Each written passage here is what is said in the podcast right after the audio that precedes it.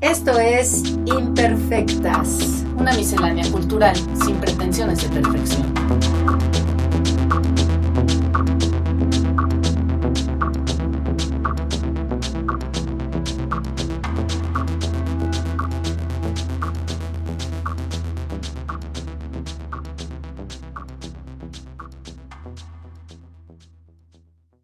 Hola, bienvenidos a esta segunda edición de la segunda temporada de Imperfectas. Estamos el día de hoy con un panel internacional. Nos acompañan grandes amigos. Voy a empezar por Dante porque pues a él fue al que se le ocurrió la idea, que además es casi que nuestro primer grupo del, del podcast. Dante Busquets nació en la Ciudad de México en 1969, estudió en la Escuela de Fotografía y también estuviste en Estados Unidos, ¿no? Estudiando foto. ¿En dónde? En el Instituto de Arte de San Francisco, sí.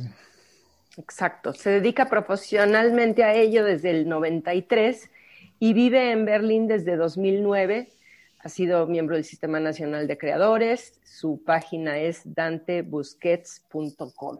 Hola. Hola. Gracias por invitar. No, al contrario, gracias por proponer este capítulo. Y luego Ivonne Isla, a quien conozco porque comenzó a estudiar cine, es chilanga también. Se dedicó después a la facilitación y capacitación a organizaciones dedicadas a la educación en justicia y también no ha dejado el cine, con animación 3D para cine y videojuegos. Ha trabajado para la Forge Foundation en México, Students for Tibet en la India y Derechos Humanos Sin Fronteras del Perú. Hola Ivonne, ¿cómo estás? Hola, hola, gracias por tenerme por acá también. Qué gusto. No, al contrario, gracias por estar acá. Y finalmente, este Pablo Domínguez, que actualmente es profesor en la Universidad de Dartmouth, donde enseña temas de política, literatura historia de Latinoamérica.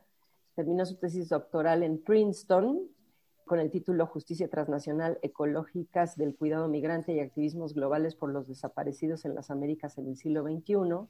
Y bueno, el común denominador de estos tres invitados es que aun cuando Ivonne se encuentra en este momento aquí en suelo chilango, todos han tenido márgenes grandes de tiempo viviendo fuera. Bueno, de hecho, pues Dante y Pablo, Pablo por su posgrado y Dante porque la vida lo llevó para allá. Pues hace mucho que, bueno, vienen a México en plan de visita, me imagino que Pablo en plan también de investigación. Entonces, no sé, me gustaría abrir la conversación. Entonces, Quisiera preguntarle primero que nada a Dante, ¿cuáles son, independientemente de la gran nostalgia que seguramente ha de provocar la angustia en momentos como estos de pandemia, pero pues platicando ya varias veces, tú me comentabas que habían cosas que una vez que habías tenido que vivir fuera de México, te sorprendían enormemente en comparación con pues no sé si llamarlo calidad de vida, pero sí una experiencia completamente distinta, sobre todo en lo que a espacios públicos y culturales se refiere. ¿Qué nos podrías decir al respecto?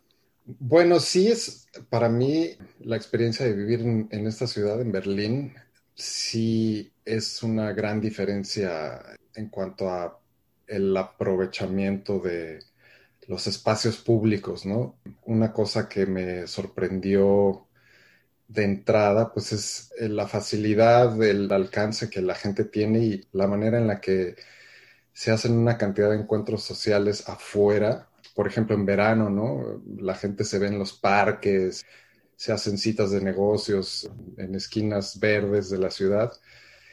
Y en la Ciudad de México, mi, mi experiencia siempre fue vernos en espacios pues privados, ¿no? Digo, existen obviamente los cafés y existen también lugares que, se utilizan de la Ciudad de México, pero en su mayoría los intercambios son en casas de amigos, en casas de familia. Es raro que la gente salga a, hacer picnics o que salgamos, digamos, ¿no? también el, estrato social está muy dividido en México y hay, digamos, eh, sectores de la población que definitivamente no hacen picnics o muy rara vez, ¿no? Hacen picnics en, espacios públicos o salen, no sé, a caminar por la ciudad en vez de ir a un bar, ¿no? Para ver a sus amigos. Ok. Y mm, a ver, me gustaría mm, preguntarle a Ivonne, tú, Ivonne, bueno, en relación con esto mismo, yo de pronto siento, Dante, que esto tiene que ver mucho con una clase de privilegio social que en el caso de México sucede porque la distribución de la riqueza y una serie de diferencias que van desde clasistas a racistas dividen los espacios porque, bueno, ahora estamos en pandemia, pero es cuestión de irse un viernes en la tarde a la calle de Madero para empezar a ver cómo es que eso se llena, o pues los fines de semana en Chapultepec, el mismo Parque de la Alameda y tantos otros. Ha habido quizás un intento por despolitizar, pero a la vez politizar ciertas zonas y ciertas áreas, y me refiero muy en el plan de los escatos, ¿no? Los que andan en patineta y entonces debajo de los puentes se recrean parques para que se haga eso, en constituyentes, etcétera. Pero bueno, ¿cuál ha sido tu experiencia en ese sentido, Ivonne, y qué pensarías tú al respecto? Es, es, interesante escuchar el punto de Dante porque mi experiencia ha sido un poco distinta, por ejemplo, viviendo en, en Canadá. Yo estuve allá casi tres años y aunque sí se utilizan muchísimo los espacios abiertos, la cosa que para mí fue la experiencia fue que era un espacio abierto pero cerrado, ¿sabes? O sea, no, no había esta inclusión de gente, la gente en realidad no convivía como con otros grupos, es prácticamente salir en una burbuja y pues bueno, cada quien lo suyo, es, es este distanciamiento social previo a la pandemia en la que prácticamente te estás, estás como se dice en inglés, ¿no? At arm's length, porque nadie realmente te está como considerando en, este ambiente. Entonces, para mí esta parte ha sido, justo comparando con la experiencia, mi experiencia mexicana, cuando me toca estar acá, existe esta parte, ¿no? Aislante, en la que pues sí, sí estás como disfrutando de estos espacios, me refiero específicamente a Canadá, pero es como parte de esta, de esta sociedad. Contra que acá, y respaldo un poco el punto que tú dices, este, María Paz, que pues depende de dónde vayas, porque yo acá en México, sobre todo ahora en tiempos de pandemia que toca pues salir a caminar al parque para que te dé un poquito el sol y el aire, yo veo de todo, ¿no? O sea, de todas las clases. También me empiezo a percatar mucho de que pues antes como sea, pues bueno, por el privilegio o lo que quieras, te toca salir a, espacios muy específicos, ¿no? Si vas a los museos, si vas a Santa Fe, si vas a qué sé yo, ves cierto, cierto público, ciertos estratos, pero ahora pues empiezas a ver que no, la gente en realidad sí sale, ¿no? Y hay un montón de familias que conviven. Y mi experiencia este, muy contrastante con estar en Canadá es que acá pues la gente saluda, la gente como que te reconoce, ¿no? De humano a humano ya que no tengas que convivir necesariamente con ellos, si existe como este contacto pues de persona a persona en la que te saludas, en la que te ves, en la que puedes compartir un espacio, una sonrisa y de pronto pues todo el mundo estar como en su propio mundito, pero en colectivo, en conjunto. Contra que allá, pues de pronto siento que todo es como súper cerrado, te vas moviendo, ¿no? Sí en el exterior, sí aprovechando espacios, pero no necesariamente siendo como muy incluyente. Gracias, Ivonne. Y finalmente, Pablo, no sé si también quisieras extender, además de tu experiencia, lo que has vivido pues, en la serie de investigaciones de campo que has hecho. En fin, ya tú tendrás pensado más o menos una respuesta. No, no tengo nada pensado, pero bueno, vamos a improvisar. No, yo, bueno, viví una vida de, de campus, ¿no? En Nueva Jersey por muchos años, aunque con muchos viajes a, bueno, a la ciudad de Nueva York, que está cerca, este, en los últimos ocho años. Ahora estoy viviendo en Vermont, que es el segundo estado más despoblado de Estados Unidos. Vivo en un pueblo de 100 personas, en un estado de poquitas personas, ¿no? El estado de Bernie Sanders. Y para mí ha sido muy interesante, ¿no? Siempre, pues soy de la Ciudad de México, después también pasé tiempo en Madrid en algún momento de mi vida, después Nueva Jersey, Nueva York. Y ahora en Vermont es muy interesante entender un poco la vida rural de, de un país como Estados Unidos, ¿no? El tipo de discusiones que se dan, el tipo de visiones políticas que hay, los carteles inmensos de Trump que encuentras en un estado azul demócrata, ¿no? como es Vermont, las contradicciones de todo este sistema político, social, cultural. También, si quisieras que hablar un poco de mi investigación, yo lo que, lo que hice en mi doctorado sobre todo fue documentar las redes de mm, ayuda, protección, acompañamiento en la ruta migratoria de migrantes, sobre todo centroamericanos, pero también extracontinentales, en todo Centroamérica, México y Estados Unidos. Y eso me ayudó mucho a, tener una perspectiva sobre qué entendemos por migración, qué entendemos por, por ser mexicanos, por ejemplo, ¿no? Cómo nos relacionamos con nuestra propia experiencia de un país que es a la vez tránsito, refugio, lugar de expulsión lugar de retorno y ahora también lugar de espera de refugio en Estados Unidos. Entonces, para mí ha sido muy interesante, muy revelador, muy iluminador ver cómo hemos reproducido durante varias décadas el mismo modelo excluyente, securitario, violento, criminalizador, punitivo, que Estados Unidos ha aplicado históricamente a mexicanos y a comunidades latinas, mexicoamericanas en Estados Unidos, cómo estamos reproduciendo eso hoy en día con gobiernos de todo tipo, bueno, de Fox, Calderón, Peña Nieto y Obrador. Estamos reproduciendo esos mismos modelos, exportando esa misma modelo securitario punitivo y bueno, ha sido también muy revelador eso, ¿no? Eh, entender también, como tú decías, Maripaz, los privilegios que tenemos, ¿no? El tipo de migración que somos, un migrante. En mi caso, pues yo más bien soy una especie como de, tengo una visa de académico desde hace mucho tiempo y tengo todos los privilegios para viajar de un lado a otro. Y es muy distinta mi experiencia a la de millones de personas que anualmente cruzan varias fronteras, la sur y norte de México, para llegar a un país como Estados Unidos, ¿no? Gracias, Pablo. Y es que mientras ustedes estaban hablando, yo también me acordaba incluso de conversaciones aisladas que hemos tenido, las últimas más recientes, por ejemplo, con Ivonne. Yo se me ocurrió invitar justo a Ivonne porque la escuché en un podcast hablando de su experiencia como mexicana, que es mujer de color cuando va al norte. Seguramente eso no te pasa, por ejemplo, cuando vas a la India o cuando vas al Perú. Pero lo que acabas de decir, Pablo, es muy cierto. Yo creo que los cuatro aquí presentes vía Zoom tenemos un pasado migrante. Nuestras propias familias llegaron a México por las razones que han sido históricas humanas, desde eh, la migración del estrecho de Bering, por poner alguno, ¿no? Y esto es muy fuerte, de acuerdo a lo que incluso Pablo acaba de comentar, en relación con la forma en cómo estas migraciones se han dado recientemente. Tengo una cuñada que trabaja en el DIF con niños refugiados y acaba de irse a Tapachula a esperar el contingente que venía de Centroamérica y pues fue una experiencia para ella de lo más dolorosa más allá de COVID o no, había gente sin tapabocas. Ellos tenían que quitarse los tapabocas porque a veces no había forma de entenderlos con ellos.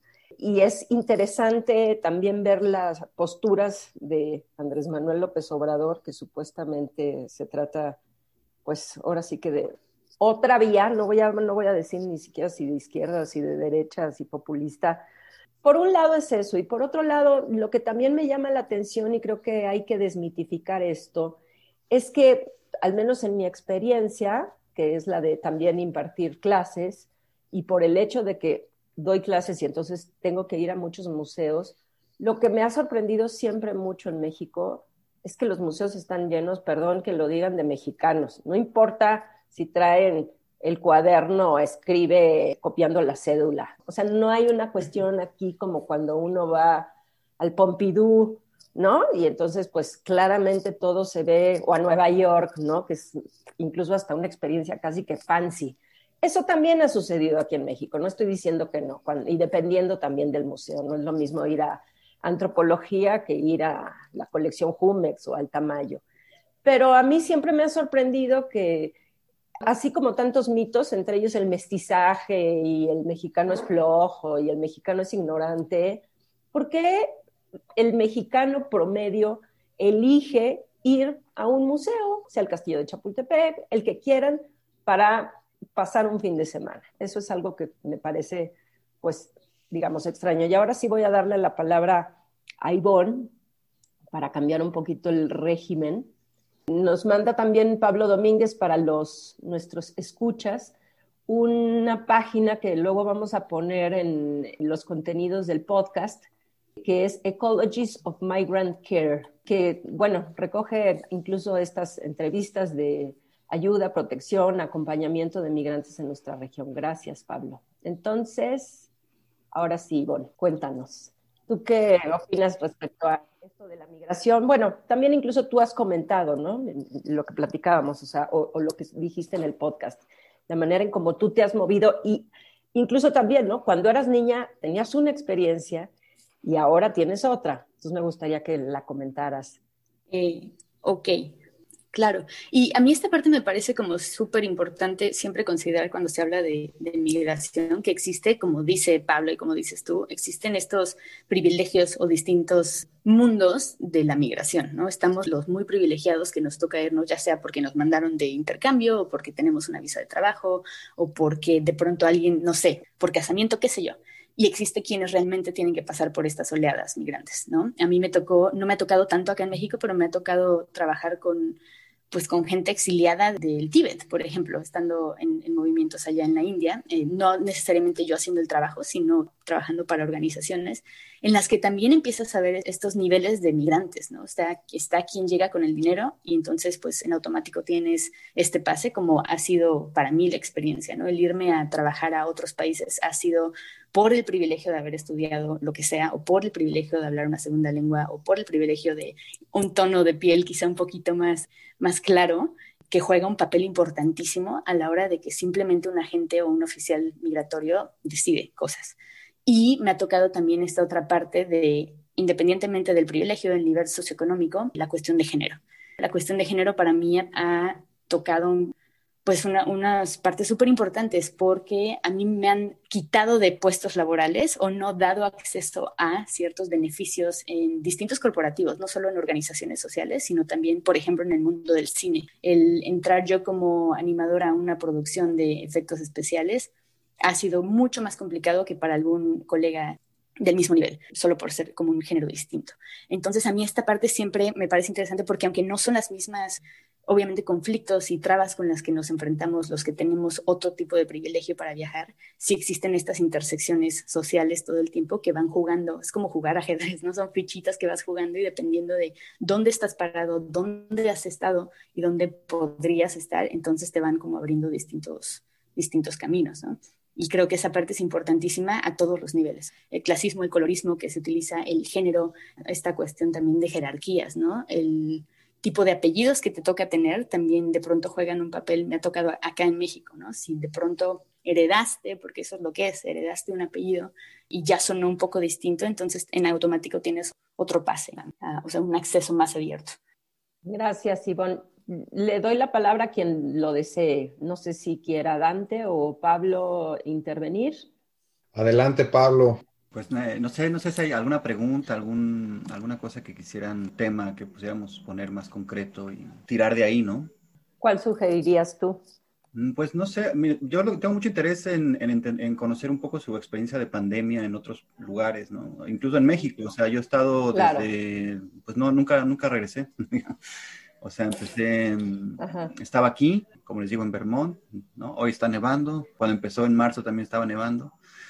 Mi confinamiento ha sido pues eh, realmente extremo, o sea, en el sentido de que, como les digo, vivo en un pueblo de 100 personas, pues mis vecinos los veo cuando camino por ahí, pero poco más. Tengo una housemate, o sea, compañera de casa y algunas personas que nos visitan, pero no, no he, realmente no he experimentado lo que ha sido vivir una pandemia en una ciudad, en un entorno urbano, mucho menos en México y me interesaría mucho conocer su experiencia. Yo les puedo contar también de aquí, pero me gustaría a lo mejor que empezaran ustedes contándome si, si lo vivieron en México, en, en Alemania, en donde, en donde sea. Pero tú te refieres en relación con alguna experiencia... La pandemia. Sí, sí, sí, o sea, la pandemia en relación con alguna experiencia migrante o, o nada más la pandemia en general. Sí, a lo mejor con, con la experiencia de estar en otro, en otro lugar o en un, en, un, en un país extranjero, ¿no? Tú mismo, Dante, que llevas tanto tiempo en Berlín siendo mexicano y bueno, ¿cómo fue que te sorprendió la pandemia a ti allá y cómo es que también allá se vive a nivel general? Pues mira, sí es sorprendente para mí darme cuenta de que al principio Alemania era un, un ejemplo a seguir ¿no? en el mundo y se hablaba mucho en los medios. Yo sigo todavía mucho los medios de México y de algunos de Estados Unidos. Me sorprendía ver cómo uno de los ejemplos a seguir era Alemania. Cuando Italia y España estaban siendo pues, muy castigados por el virus. Y recientemente empezó a salirse de control la pandemia y los casos empezaron a subir y hubo una declaración pues bastante sentida de la canciller diciendo que si el costo de tener ciertas libertades significaba tener más de 500, en ese momento dijo el número exacto, no me acuerdo cuál es, pero eran más de 500 muertes al día, pues que eso era inaceptable, ¿no? Entonces también ella mostró un, lado bastante empático, muy humano, ¿no? En, en, su último año de, como canciller, porque este año ya es su último.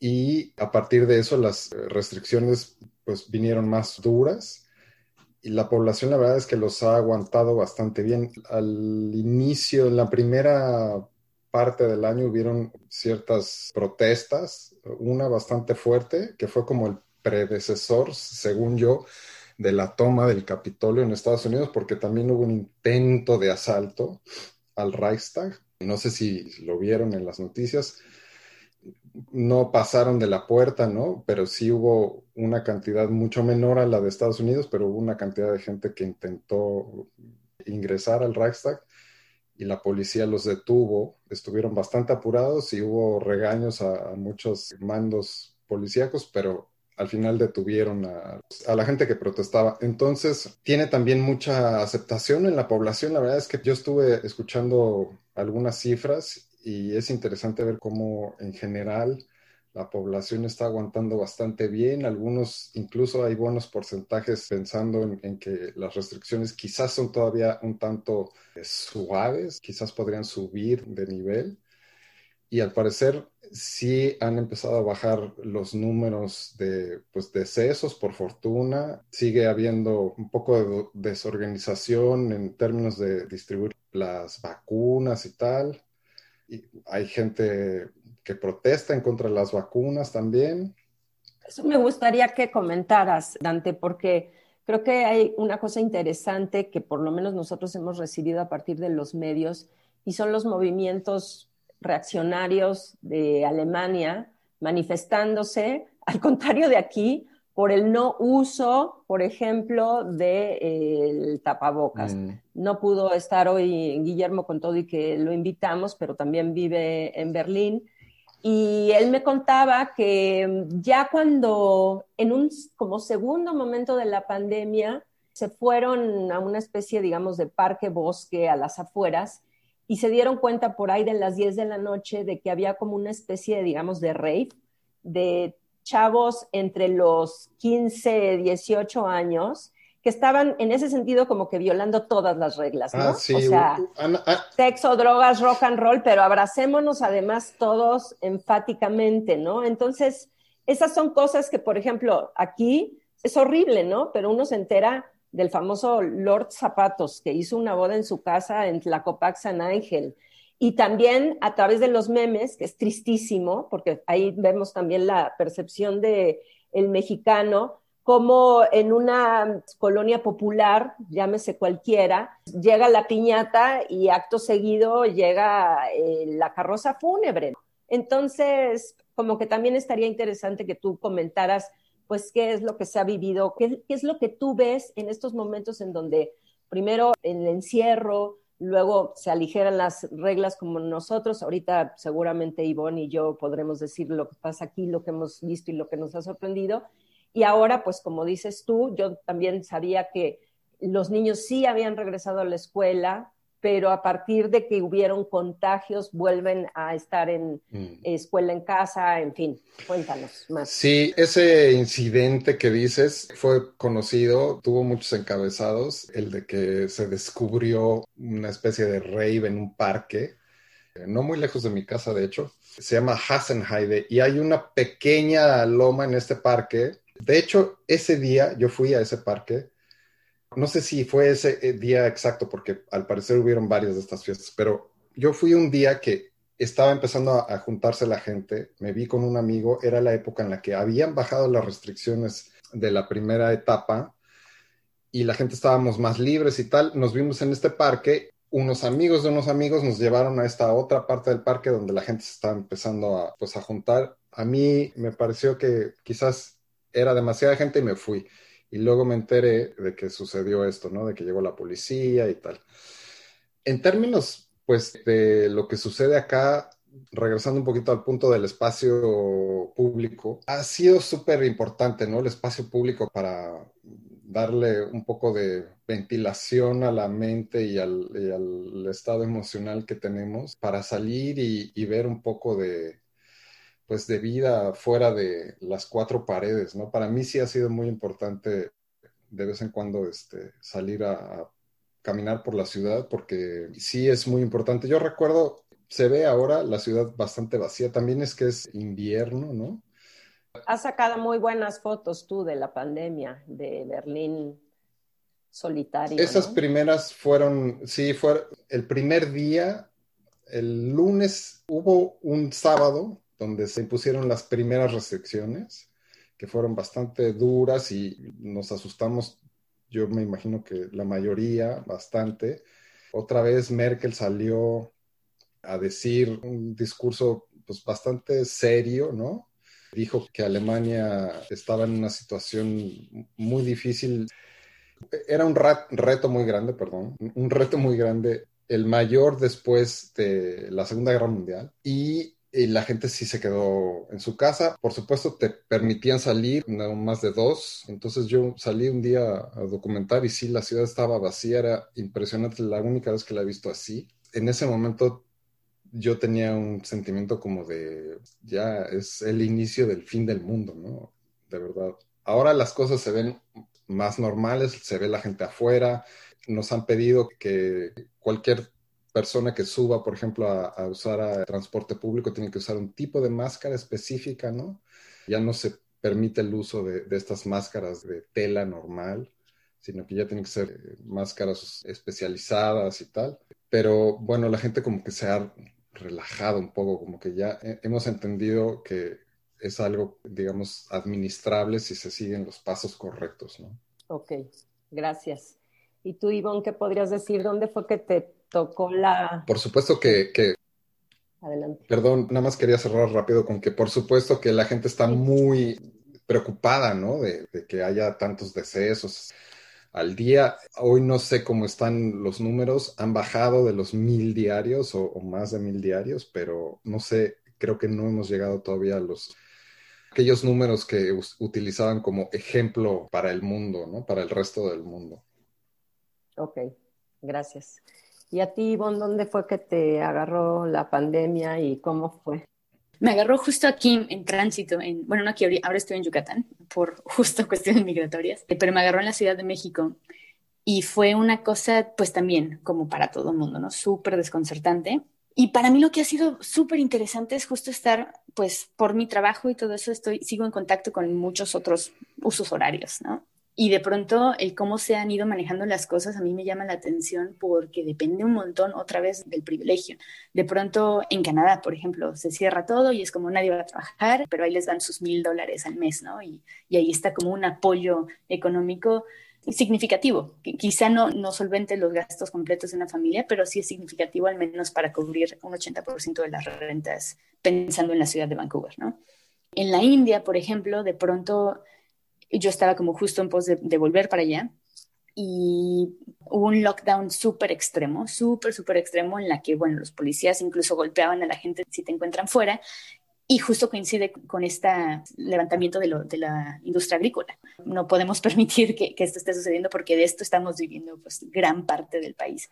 Y entonces, por supuesto, que los contagios allá, pues en pico. Y también, pues sin un, insumo económico del gobierno que les diga, ok, mira, vas a poder seguir comiendo en lo que nosotros pues resolvemos este, este asunto. Y estamos hablando que ya son millones, ¿no? Es como muy distinto la densidad de población de Canadá contra pues la de la India. Y volviendo acá a México, que es en donde a mí me agarra, es un poco lo mismo. Tú lo viste, María Paz, en la Ciudad de México las primeras semanas, pues sí, salías a la calle, si es que salías, vacío, ¿no? Completamente así, fantasma, pero aguantamos que dos meses, si estoy exagerando. ¿Por qué? Porque sucede algo, obviamente, con su proporción, pero similar a, a la India. Acá los que podemos aguantar somos, podemos trabajar en línea, los que tenemos acceso a servicios, los que seguimos recibiendo X dinero por nuestro trabajo, pero la gran mayoría de la gente tiene que salir a las calles a trabajar. O sea, hay gente que vive día a día. Nosotros con el privilegio, e incluso algunos de nosotros privilegiados, yo también me quedé sin trabajo un buen rato, pero tienes como este, uno, los recursos para emprender X cosa y otro, pues bueno, quizá un colchón o quizá la facilidad de que te regresas a casa de tus padres o empiezas a compartir espacios con, qué sé yo. Pero entonces a mí esta parte me llamaba mucho la atención porque era como que cómo nos pide, sobre todo en la Ciudad de México, que pues todo sigue extremadamente centralizado, ¿no? ¿Cómo detenemos actividades si no hay un apoyo económico de parte del gobierno? Y entonces la gente empezaba a decir mucho, se veía en las noticias como, a ver, prefiero morirme de, de COVID que de hambre. Y yo lo, lo, interpreto como que no es que tú, tú, tú te mueras de hambre, sino tu familia, la gente que depende de ti. Y cómo me cierras un puesto de, de, comida o un puesto de vender lo que sea que estamos vendiendo, si sin eso no puedo, y bueno, hablando del salario mínimo acá en México, ¿no? Eso no alcanza para nada. Entonces, para mí ha sido súper interesante verlo desde aquí, o sea, volviendo a mi país, también ahora con restricciones externas, yo no pude volver a Canadá, no pude volver a ningún lado, y también empezar a, tener esta experiencia de mal manejo o manejo súper extraño, de que por tratar de rescatar una economía, nuestro país sigue súper abierto a recibir gente, ¿no? Entonces, justo acaba de suceder hace un par de semanas, o la semana, no sé, el tiempo ya es lo que sea que es el tiempo pero que Canadá decide cerrar todos sus vuelos de entrada y de salida a México y países del Caribe y Sudamérica, en parte por restringir a su gente de venir y vacacionar acá. Y pues no es que muchos estén yendo hacia allá, pero sí hay algunos, ¿no? O sea, tú sigues metiéndote a... Y esto sin, sin afán de crítica, simplemente observando que pues, seguimos viendo a gente en redes sociales que se van a esquiar ahora mismo y vuelven, entonces es un, es un contagiadero justo por estos países que no están cerrados del todo, tratando de resolver una economía, otros tratando de jugarle al, no sé. Entonces es súper interesante para mí porque es como, a ver, nadie en realidad, cosas tan extremas como que en Australia no te dejan salir o entrar. Pero todo el mundo está como viviendo como si nada. Ya rara vez ves este, como estos, ¿sabes? Cúmulos de gente con las mascarillas, pero todo el mundo tiene una vida porque están súper, súper, súper cuidados de que nadie entre ni salga y tienes que tener una cuarentena extrema. Y acá tenemos un montón de gente del norte más norte de, de América que está vacacionando. Ahora que yo estoy en Yucatán, bueno, esto está lleno de, canadienses y, estadounidenses. Y al mismo tiempo es como otra vez criminalizar que México no cuida. Y es como, no sé, para mí es como esta distopia en la que nos echamos culpas. ¿eh? Entonces, ¿cómo pretendes encerrar un país? Entonces, eso, ¿no? O sea, esté siendo como un refugio para la gente del norte y al mismo tiempo pues se nos ponen como estas reglas de nadie puede ya ni entrar ni salir a México aún así seguimos jugando como esta parte de son restricciones importantes para la población, pero no tenemos como un insumo que, o sea, acá, por ejemplo, en el sureste mexicano, ¿qué parte económica está recibiendo esta población que es bastante pobre? que no sea el turismo, ¿no? Entonces, yo creo que es interesante también entender este punto en el que hay países que están teniendo un manejo más adecuado, entre comillas, pero porque hay recursos, y países, pues, que no tienen los recursos y que tienen una densidad de población pues del triple, cuádruple que otros países, pues obviamente el manejo es completamente distinto y es como un poco extraño que la expectativa de ese tipo de manejo sea el mismo que en un país como Bélgica, ¿no? En la que pues controlar la población es mucho más fácil y también solventar a la población es mucho más sencillo. Pues nos vamos a un primer corte y regresamos con hablar sobre la pandemia aquí y en el mundo y los fenómenos migratorios. Regresamos en menos de lo que piensa.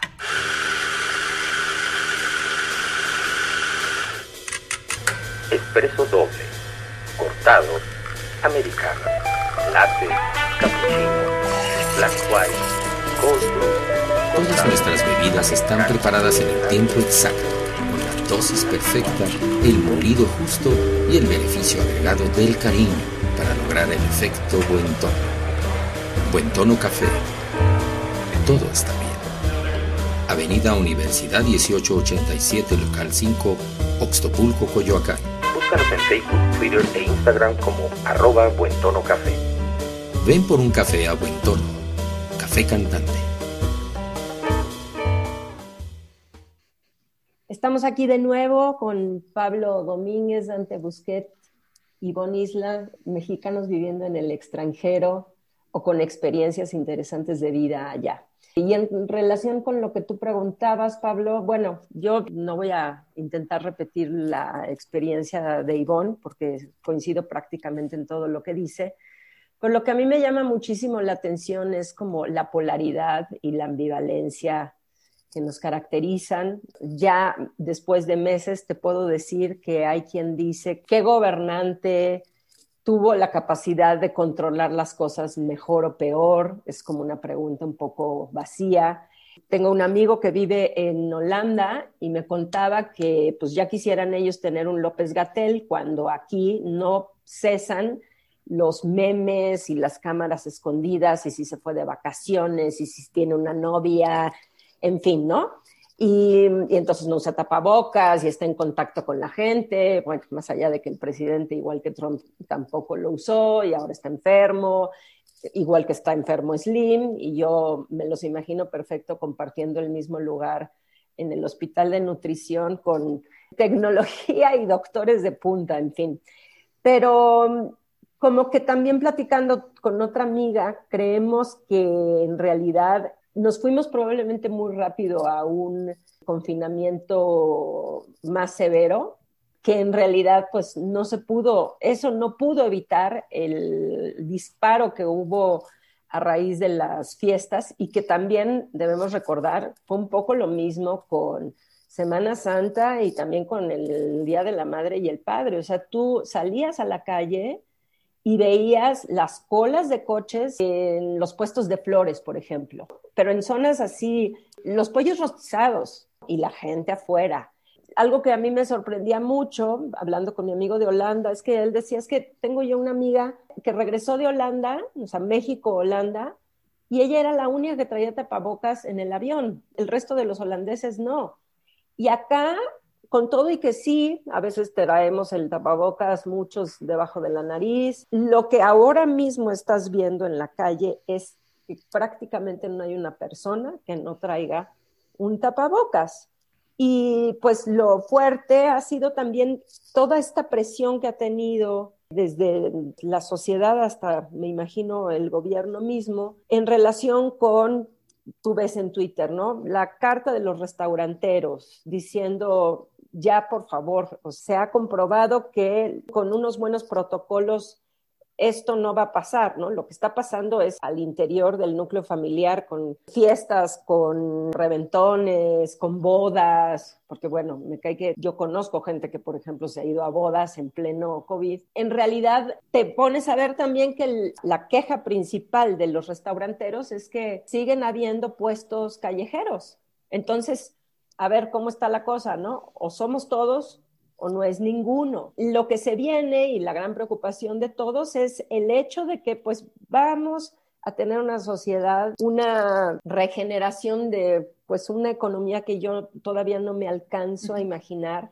en el sentido de que los corporativos están cerrando y entonces ahorita ves todo México se vende, se renta. El hecho mismo de la educación, yo que imparto clases en una institución privada, ya es un hecho que muchas clases de aquí en adelante se van a ir online, sobre todo las que no implican talleres o manejo de material, etcétera. Y en general la gente no es que esté contenta con esas medidas, al revés, o sea, estamos siendo quizás mexicanos muy preocupados con lo que para nosotros es tan importante que es el contacto social, el contacto humano. No dudo que para el resto de los países no lo sea, pero bueno, creo que en gran parte se han aumentado los contagios por eso, o sea, porque entra y sale gente, pero pues ahora sí que muy bien lo que dijo Ivonne, pues depende de la cartera. Conozco también, o tú ves, por ejemplo, en Instagram gente que se va dos meses a la playa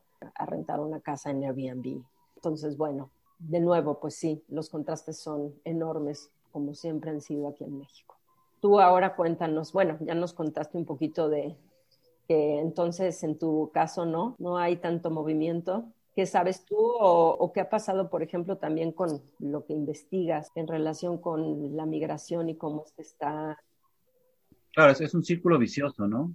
La pandemia por, bueno, por un lado trae el confinamiento, como dices tú, el, cierre de fronteras, sin duda alguna, el prejuicio la movilización mediática, discursiva, de que no podemos abrir la puerta a los extranjeros porque van a contagiarnos más, y a la vez la pérdida de trabajo, la pérdida de familiares, la catástrofe económica de países que impulsa a la gente a, a, migrar aún más, ¿no? Entonces, como vimos hace una semana o dos, hubo una una caravana bastante grande, venía de Honduras, que fue parada en seco en Guatemala, ni siquiera llegó ya a la frontera sur de México, pero ahí estaban toda la Guardia Nacional enfilada, ¿no? En la frontera para que no pasara nadie, sellada, ¿no?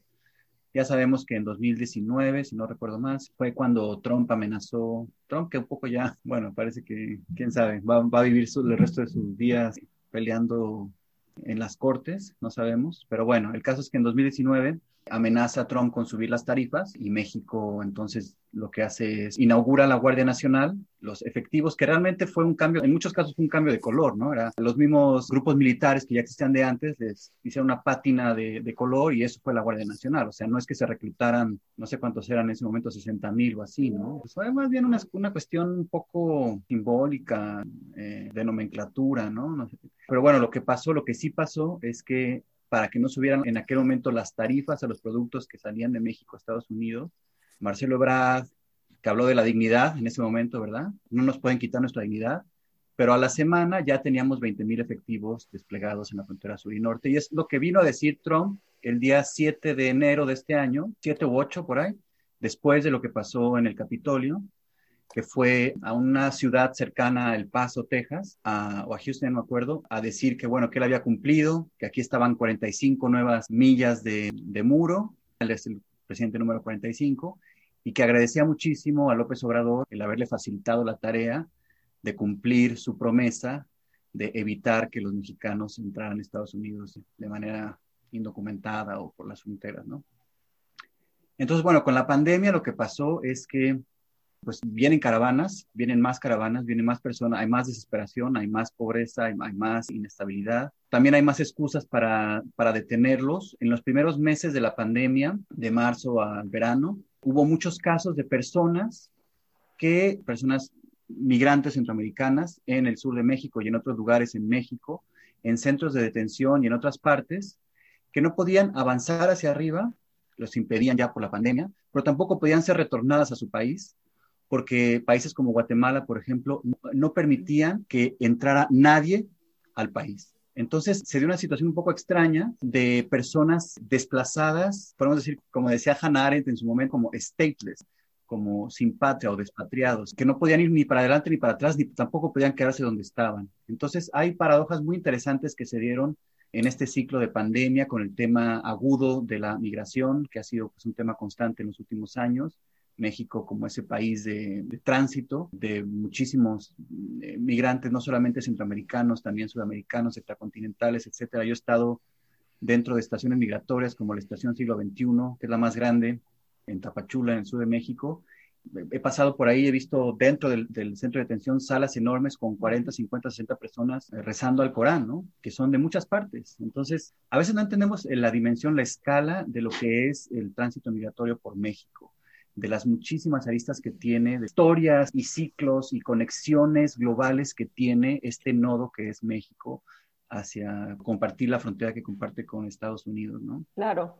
Y además, lo que sí. también sabía yo es que fuera de los refugios, porque obviamente pues no se pueden quedar a vivir allá por siempre, de pronto son desechados, y las mafias ahora, por lo menos en nuestra ciudad, son hasta pakistaníes, son chinas, de gente que está esperando a estas personas salir para empezar a extorsionarlas o para ofrecerles un supuesto trabajo, pero pues que claramente los introduce de los negocios turbios, etcétera, ¿no? Y también algo que se me olvidó comentar, tengo una amiga que trabaja con la UAM Coajimalpa y la UAM Coajimalpa tiene un programa de ayuda a la zona que la rodea y comenzaron a hacer talleres de tanatología pensando que no iban a tener pues mucho alcance poniéndose directamente en los postes de las calles. Y terminó el primer taller y se tuvieron que abrir en automático dos porque no solamente muere gente de COVID, o sea, hay personas que están suicidándose porque ya no tienen trabajo, ¿no? Entonces, estos talleres de tanatología se llenaron de una serie de casos a raíz de la gran crisis. A mí me gustaría preguntarles a todos, y en este caso retomar a Dante, porque también me interesa que platiques tu reciente proyecto que estás por, no sé si ya lo empezaste a desarrollar, pero justo tienes un proyecto y ya lo has empezado a hacer y que tiene que ver la foto y esta diáspora, estos fenómenos migratorios.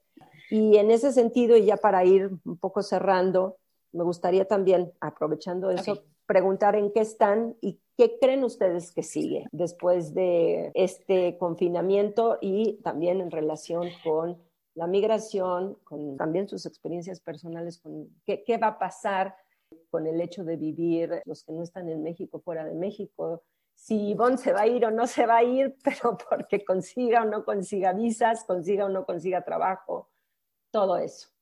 En relación al proyecto que me preguntas, es un proyecto que apenas está, digamos, lo estoy puliendo en el papel. Todavía no lo he iniciado del todo. Es un proyecto que tiene que ver con fotografiar la diáspora mexicana en Alemania, que yo no tenía idea y obviamente me sorprendí cuando me enteré de este dato, de que Alemania es el segundo país donde, sí, a donde más mexicanos emigran, después de Estados Unidos, obviamente que se lo lleva de calle por muchísimos millones, pero justo son estos grupos de los que hablaba Ivonne, quizás una migración muy distinta, ¿no? Que vienen a, hacer cuestiones académicas, yo qué sé, ¿no? Entonces, me gustaría ver esa migración. Yo soy parte, obviamente, y conozco gente que pues que tengo digamos en mi círculo cercano. Pero bueno se atravesó la pandemia y, es difícil tener contacto personal y fotografiar a gente en su vida cotidiana que es de lo que más va mi proyecto no fotografiar a la gente en su vida normal. Entonces pues es lo que planeo hacer tan pronto las restricciones lo permitan en cuanto a lo que creo que va a suceder, pues yo creo que sí se están intentando imponer muchos de estos medios que se han desarrollado a partir de la pandemia, ¿no? Como tú decías, que las clases se tengan que hacer ya muchas veces virtuales, etcétera, etcétera. Y eso pues habría que ver, quizás sea interesante para muchos, para mí, por ejemplo, pensándolo, la posibilidad de tomar un, un diplomado, imaginándonos, ¿no? En este universo de cuatro que estamos acá, que Pablo de pronto abriera un diplomado online, yo feliz de tener esa posibilidad, ¿no? De, hacerlo. Pero por el otro lado, veo a, mi hijo este, haciendo su homeschooling y veo que no es del todo, es 100%. Disfrutable. Sí, disfrutable para él y bueno, es difícil, ¿no? Entonces, quién sabe cómo en algunos años se pueda medir el resultado de todos estos, digo, nuevas formas de aprender, ¿no? Eso me parece muy interesante y no sé si vaya a ser más adelante un problema o una fortaleza, ¿no? No sé ustedes qué opinan. Pablo.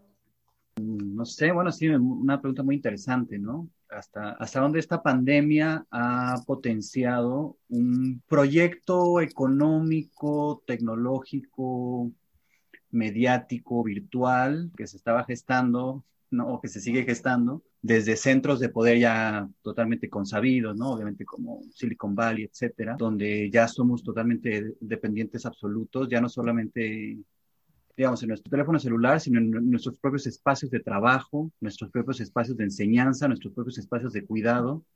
Ya somos absolutamente dependientes de la maquinaria cibernética, de la zoomificación, ¿no? La, generación Boom, luego vino la generación X, ahora estamos en la generación Zoom, sin duda alguna, ¿no? Y qué tanto este proyecto ya triunfó, ¿no? A pesar de la izquierda, de la derecha, del populismo, del liberalismo globalizante económico, de lo que ustedes quieran, el proyecto que triunfó en el siglo XXI, en la segunda década, es el proyecto de crear una reserva de trabajo digital virtual que haga dependientes a todos los ciudadanos, ya como consumidores de los productos tecnológicos de ciertos monopolios y ya no hay vuelta de hoja de eso, ¿no? Yo creo que la pandemia, una de las grandes amenazas a todo esto es esa, es el hecho de que mm, los grandes poderes hoy en día son estos consorcios digitales, tecnológicos, Google, Amazon, Facebook, etcétera, ¿no? Que no necesitan pedirle permiso a nadie para hacer nada, que están ya por encima de absolutamente todo. No importa que,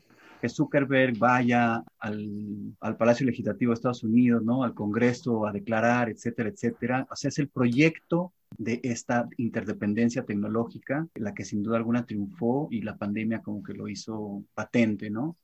Pero detrás de esta amenaza no solamente a temas de seguridad, a temas de privacidad, a temas de dependencia, a temas de desigualdades, desigualdades tecnológicas, desigualdades de acceso a, Internet, pero también desigualdades de tipos de, dispositivos que van a tener unos y que van a tener otros. La mayor desigualdad que es la desigualdad de la innovación tecnológica, quienes pueden innovar, ¿no? Y quienes solamente vamos a poder acatar los ciclos de innovación y de obsolescencia programada que estos consorcios eh, mantengan.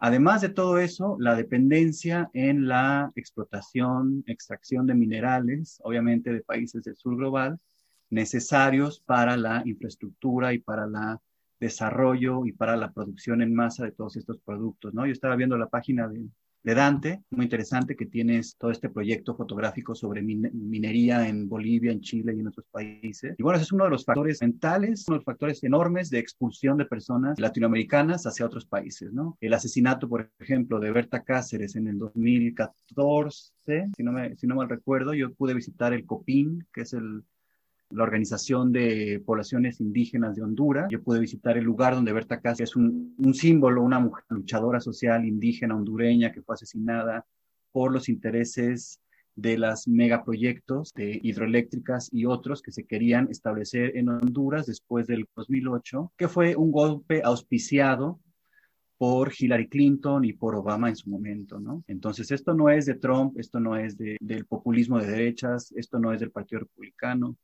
esto es de una lógica imperial, extractiva, colonial, que se ha plantado en el mundo. Y entonces, todo esto para decirles que el uso del, Zoom también depende de todo este legado de colonizador, colonización extractiva que ha causado enormes desastres, enormes costos humanos, económicos, políticos, culturales en países como Honduras, en países como Chile, en países como Bolivia. Y yo creo que eso es lo que a mí más me preocupa, ¿no? la dependencia tecnológica, la dependencia a las baterías, a los minerales que se necesitan para producir todos estos dispositivos tiene un costo ecológico y humano tremendo. Bueno, incluso el, ahora mismo que estamos conectados por vía de video y audio, pero todo el video es mucho más energía, ¿no? El uso de, la energía en cuestiones con el calentamiento global y tal, es en verdad paradójico, ¿no? Estamos teniendo un acercamiento social humano y al mismo tiempo estamos emitiendo CO2 a la atmósfera por estar aquí todos juntos. ¿Y tú, Ivonne? A ver, yo comparto muchísimo lo que se acaba de decir, sobre todo con lo que dices Pablo, ¿no? O sea, esta parte para mí es, es de las cosas que más me parece que, no se le está poniendo, seguramente intencionalmente, el enfoque, ¿no? En esta cuestión de continuar perpetuando todas estas explotaciones, sobre todo en, en los países que tienen los recursos y que, bueno, son explotados por ello. Entonces, pues comparto y no repito más de eso. Para mí, la cosa como que más me llama la atención y que creo que más repercusiones va a tener y sobre todo no sé bien cómo es que vaya a seguir eso, es la cuestión psicológica y la cuestión a nivel programación humana e interacciones sociales. No sé, yo siendo una persona que, pues bueno, se ha dedicado a las computadoras, aprendí en línea y además estoy como familiarizada con con este mundo de pues que la vida sea vía Zoom y estarme moviendo mucho, etcétera, etcétera. Entonces el contacto humano es esta parte en la que lo he como aprendido a balancear. Sin embargo, lo veo, por ejemplo, en gente más chiquita, ¿no? O sea, en las generaciones nuevas, veo ahora como las interacciones humanas de los pequeñitos, o sea, generaciones de, no sé, los que tienen ahorita 5 años, 12 años, que se empiezan a relacionar humanamente completamente distintos. O sea, existe una nueva programación que se está poniendo en que los niños ya no se tocan, en que los niños ya aprendieron o están aprendiendo a no verse la cara, cosa que, o sea, el lenguaje corporal es importantísimo. Nosotros como de humano a humano entendemos solo emociones a través de las expresiones, ¿no? Y de lo que, cómo se te levanta una cejita, cómo la comisura de la boca de pronto te expresa una cosa. O sea, este lenguaje no verbal que es tan importante en las interacciones humanas, de pronto nos estamos disociando de él completamente y esta parte también de que de humano a humano empecemos a tenernos, pues por falta de mejor palabra, asco, ¿no? O sea, ya no tocarnos, ya no esta parte. A mí eso me llama muchísimo la atención porque si nos está reprogramando a nivel sociedad, a nivel empatía también, ¿no? Si yo me desconecto de otro humano, entonces, pues es como mucho más fácil dejar de, de entender la experiencia de alguien más y de reconocerla en mí mismo. Y entonces a mí eso es lo que no sé cómo va a suceder, no sé cómo cuando trascendamos, si es que trascendemos esta pandemia, cuál va a ser la forma en la que ahora no, nos relacionemos unos con otros. Y entonces yo lo aterrizo de vuelta acá en cómo vamos a después manejar esta parte de inclusión social y de equidad, ¿no? Si ya estamos con una nueva barrera en cuanto a que ya no solo es racismo, ya no solo es clasismo, ya es también, ¿estás vacunado o no estás vacunado? te dio el virus o no te dio el virus, traes tapabocas o no traes tapabocas, eh, etcétera, etcétera, cosas que yo lo empiezo a ver en mi familia. No tienes quizá ya derecho a ver a alguien más si de pronto tienes como una gripita por el miedo a que te dé a ti también, pero al mismo tiempo empezar como a desconectarnos entre todos, ¿no? Entonces, para mí esa es como la parte más, uff, no tengo ni idea, o sea, me parece un experimento social súper macabro, súper este, interesante, pero al mismo tiempo que, o sea, sinceramente no sé hacia dónde va, más que un poco más de, la desconexión social. Gracias, Ivonne. Bueno, y en relación con, con esta última pregunta, yo nada más quisiera agregar que pues mi preocupación va hacia los mecanismos de vigilancia, que por un lado han sido tan efectivos para combatir el virus en ciertos países, como por ejemplo donde fue que se originó y de ahí todas las teorías conspiratorias, seguramente recuerdan este panfleto que salió muy al inicio de la pandemia, Sopa de Wuhan, con lo que varios pensadores como Zizek y Byung-Chul Han pensaban respecto de esto. Eh, entonces es como la gran polaridad, insisto, que existe entre eso, las prácticas monopólicas y oligopólicas de personas. Yo siempre lo he pensado, o sea, ¿qué hace en este caso el SAT respecto de todo lo que pedimos y a veces se factura y otras veces no factura y a veces se queda en aduana y otras veces no. Pero pues, ¿qué importa? Ahora sí que para Bill Gates y para Zuckerberg que están pagando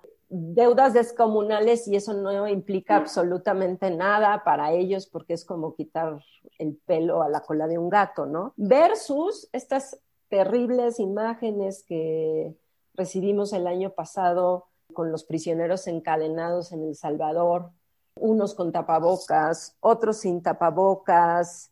Lo que también a mí me preocupa es toda esta nueva ola del consumo local versus el global, evitar comprar justo a estos grandes consorcios, el entretenimiento y cómo nos ha tenido Netflix jugando un papel a yo no soy Netflix, yo soy buena onda y aquí traigo tu documental, pero en realidad Netflix replica a sí mismo prácticas como Nike vendiendo tenis para las chavas en esta nueva corriente eh, neofeminista o apropiándose de discursos como el LGBTI nada, ¿no? Lo que también importa aquí son los nuevos grandes proyectos de este gobierno que son completamente paradójicos, o sea, no se hace un aeropuerto, pero sí el tren Maya y el transísmico y toda la persecución y la muerte de activistas, las minas a cielo abierto que hay en Guerrero y que han sido denunciadas por comunidades, los sicarios que mandan grandes consorcios transnacionales disfrazados de narcos, pero que en realidad es una práctica que nos recuerda los primeros mantas que mandaban los canadienses a, estas etnias para que se llenaran de piojos, de virus, de bacterias, de bichos. Y pues hoy por hoy lo que están haciendo cuando se intenta evitar en la expansión de su extracción minera, al menos en el país, al menos en lo que México es, ¿no?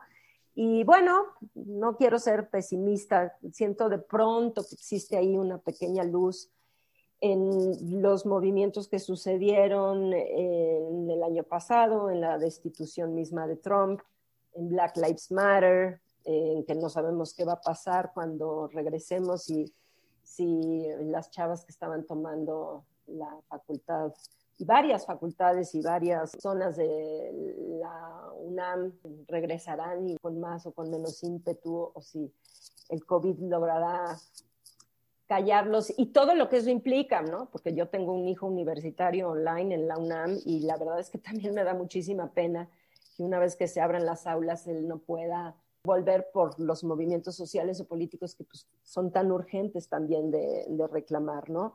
Incluso nuevo resurgimiento que realmente no sabemos si es una cuestión mercadotecnica, pero el hecho de que tantos millennials dentro de la bolsa de Nueva York hayan logrado que uno de los inversionistas o varios pierdan su dinero y entonces como que eso dices, wow, yo insisto, estoy como que dudosa de si eso realmente va a poder hacer mella, pero efectivamente, ¿no? Ahora sí que como Hacking Bay y como muchos otros escritores o teóricos de la contracultura, de la emergencia y de la beligerancia, pues esperemos que existan todavía algo que nos suena todavía ciencia ficción, pero que claramente se ha manifestado y que espero que pueda llegar a ser la diferencia.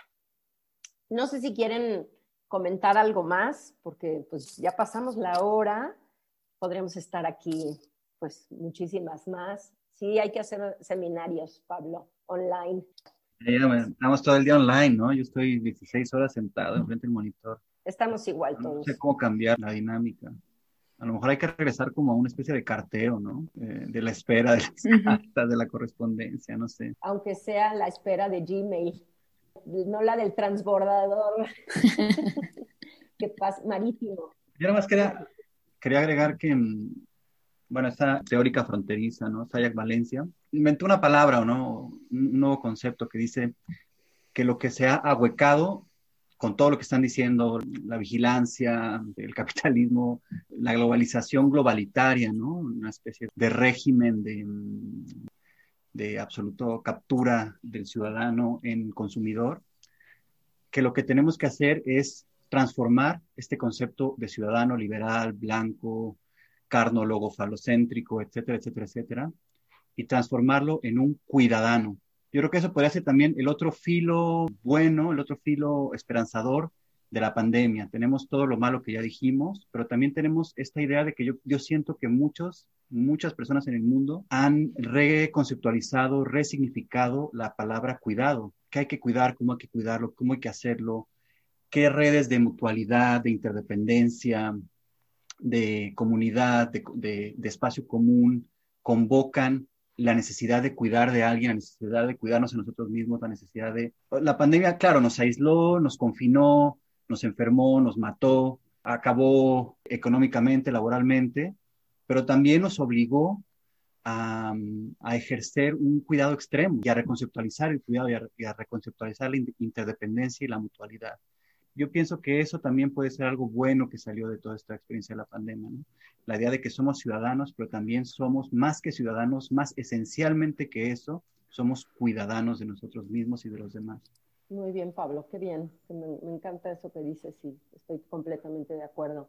Ivonne, Sí, me gusta también eso que dices, gracias Pablo. Y nada, esta parte, ¿no? También creo que sí, hay ciertos beneficios de, de esto, beneficios que quizá por ahora no sean como muy tangibles, pero sí está, está como, se nos dio o se nos obligó a tener este espacio dentro, o sea, como creo que fue una pausa así generalizada que pues el ritmo social y el ritmo de vida anterior no nos permitía como de pronto, ¡pum!, o sea, detenerse y estar viendo, sin esta parte del que ahora estamos todo el día en línea y quizá algunos trabajamos más, este, estamos consumiendo más información, pero sí creo que existe una oportunidad grande de observar otras cosas, ¿no? Observar cosas a nivel casa, observar cosas a nivel personal, introspectivo, a nivel social también, de ahora con tanto tiempo como sin movimiento externo, entonces también como conectarte un poquito más con esto que está sucediendo localmente, pero externamente, ¿no? Porque siento que también pecamos luego de consumir un montón de información externa, ¿no? O sea, todos estamos enterados de qué pasa en Estados Unidos, todos estamos enterados de qué pasa como en estas voces más fuertes a nivel internacional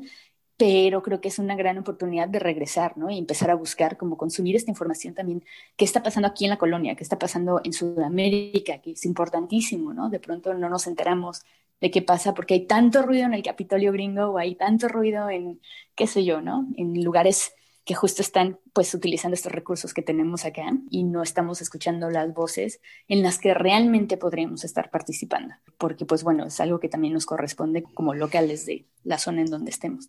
Exacto, nadie te habla de la pandemia en África y se ha hablado mucho que todo este terror de la pandemia fue porque se generó, pasó de China en automático por obvias razones geográficas a Europa, ¿no? Pero, ¿qué está pasando con pues no, no, nunca figura ni ha figurado, ¿no? Las temporadas, digamos, de hambre y de una serie de enfermedades erradicadas del lado de Occidente y la situación de Yemen, ah, bueno, sí, a raíz de que ya, pues ayer Biden dijo que ya va a dejar de ayudar a los países saudí árabes en esta guerra, pero en fin, ¿no? Sí, totalmente de acuerdo.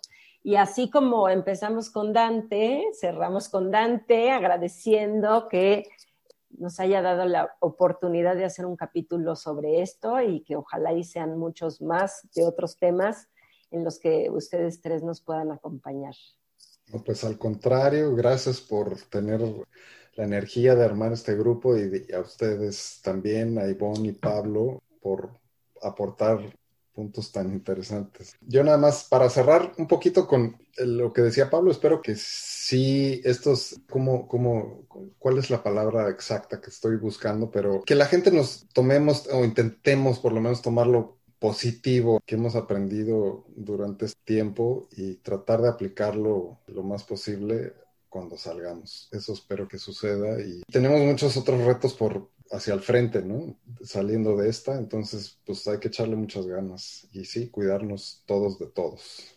Pues muchas gracias a los tres por estar en este capítulo de Imperfectas. Denos, si es que las tienen, sus redes sociales en caso de que eh, haya alguien que quiera comunicarse con ustedes. Ya vamos a poner los sitios, Pablo, que enviaste al chat. Y bueno, pues no sé, alguna información que pueda decirse de forma oral. Estamos arroba imperfectas con doble R en Twitter y en Instagram. Tenemos también un Gmail que es imperfectas podcast, también con la doble R. ¿Y dónde los encontramos, Dante? Además de tu página dantebusquets.com. En mi página hay ligas a mi cuenta de Twitter, a mi cuenta de Instagram. Ahí mismo pueden, también está mi, mi dirección de correo electrónico, me pueden enviar un correo. En fin, ahí directo en dantebusquets.com están todos mis datos. Perfecto, y de todas maneras los vamos a poner. Los vamos a sacar de ahí para ponerlos en la info del, de este episodio. Muchas gracias. Ivonne. A mí me encuentran en Instagram, no van a encontrar mucho actual por ahora, estoy como en hiatus, pero estoy como arroba Ivo Solter. Eh, y pues bueno, eventualmente publicaré por ahí cosas. Perfecto, lo pondremos también. ¿Y tú, Pablo? Yo pues a través de mi correo electrónico y tengo también un perfil de Facebook que es Pablo BZGH. ¿Podemos poner tu correo en la info del episodio? Y con gusto de compartir más. Perfecto. Bueno, pues eso ha sido todo por hoy. Casi que dan ganas de tener la segunda parte, pero veamos qué nos depara la pandemia y la migración para futuros meses. Gracias. Gracias. Gracias.